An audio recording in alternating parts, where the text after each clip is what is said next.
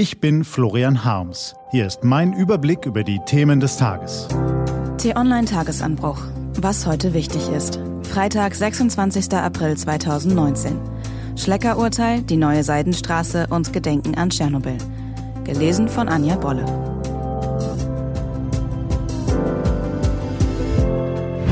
Was war? Die Moral von der Geschichte. Diese Geschichte handelt von kleinen Leuten.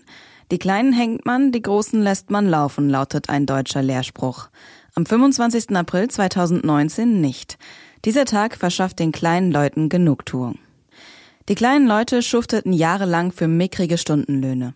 Um die 10 Mark waren es einst, später 6,50 Euro. Dafür mussten sie angelieferte Ware auspacken, einräumen und verkaufen, nicht selten auch den Boden wischen, den Tagesgewinn ohne Geleitschutz zur Bank bringen, sich hinter Trennwände stellen, um heimlich Kunden zu observieren, die ja Produkte stehlen könnten. Und wenn unangemeldet ein Kontrolleur oder gar Firmengründer Anton Schlecker persönlich in die Filiale platzte und in den Regalen nicht alle Produkte zentimetergenau an die Kanten gerückt waren, dann konnten sie was erleben. Im Jahr 2012 schlitterte die Drogeriekette in die Insolvenz. Deren Begleitumstände beschäftigten die Gerichte bis jetzt, weil der Firmenpatriarch und seine beiden Kinder systematisch Gesetze gebrochen haben sollen. Auf Untreue, Insolvenzverschleppung, Bankrott und Beihilfe zum Bankrott lauteten die Anklagen. Gestern hat der Bundesgerichtshof final bestätigt, Maike und Lars Schlecker müssen deshalb ins Gefängnis. Für ihre Gier, Selbstherrlichkeit und die Ausbeutung von Mitarbeitern haben sich weder Anton noch Lars noch Maike Schlecker jemals entschuldigt. Es gibt noch einen deutschen Lehrspruch. Ihr solltet euch was schämen. Die Schlecker-Geschwister werden nun hinter Gittern ausgiebig Zeit haben, darüber nachzudenken. Das ist ein Verdienst der deutschen Rechtsprechung. Vielleicht ein kleiner Trost für die kleinen Leute. Und die Moral von der Geschichte. Die neue Seidenstraße. Internationaler Handel ist super für alle Beteiligten. Er fördert den Wohlstand der schwächeren Partner ebenso wie den der Wirtschaftsriesen. Kontrovers ist an dieser Lehrmeinung erst einmal nichts. Aber wenn der Wirtschaftsriese China heißt, zieht man in den Hochburgen des Kapitalismus die Augenbrauen hoch. Neue Seidenstraße lautet einer der Namen für das Großprojekt, mit dem China sich ins Zentrum des internationalen Handels katapultieren will.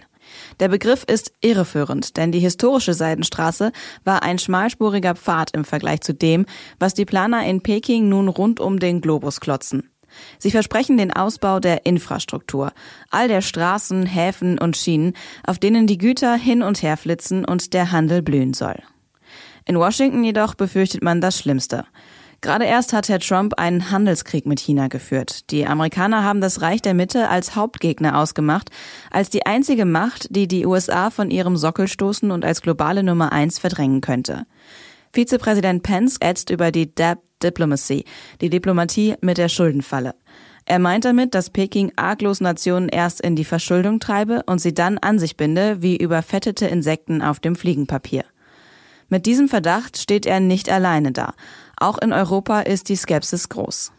Seit gestern läuft in Peking nun eine dreitägige Megakonferenz, die dem chinesischen Traum von der weltweiten Seidenstraße ein freundlicheres Gesicht geben soll. Viel ist von Transparenz die Rede und es bleibt nicht nur bei Rhetorik. Neuere Projekte, etwa der Bau einer Eisenbahnlinie durch Laos, werden zu freundlichen Konditionen abgewickelt, die jenen der Weltbank ebenbürtig sind. Doch in Afrika zum Beispiel hat man noch nicht vergessen, wie gerne westliche Konzerne den Kontinent als Rohstofflager geplündert, als Müllhalde für giftigen Elektroschrott missbraucht und allenfalls noch als Absatzmarkt geschätzt haben. In den Entwicklungsländern weiß man inzwischen auch, dass Peking nichts verschenkt. Aber am Versprechen, dass vom Welthandel alle profitieren, könnte ja doch etwas dran sein, sagen die Ökonomen. Und sagt der Kommunist Xi Jinping. Was steht an? Die T-Online-Redaktion blickt für Sie heute unter anderem auf diese Themen. Die geplatzte Fusion von Deutscher Bank und Commerzbank könnte Folgen für Olaf Scholz und die SPD haben.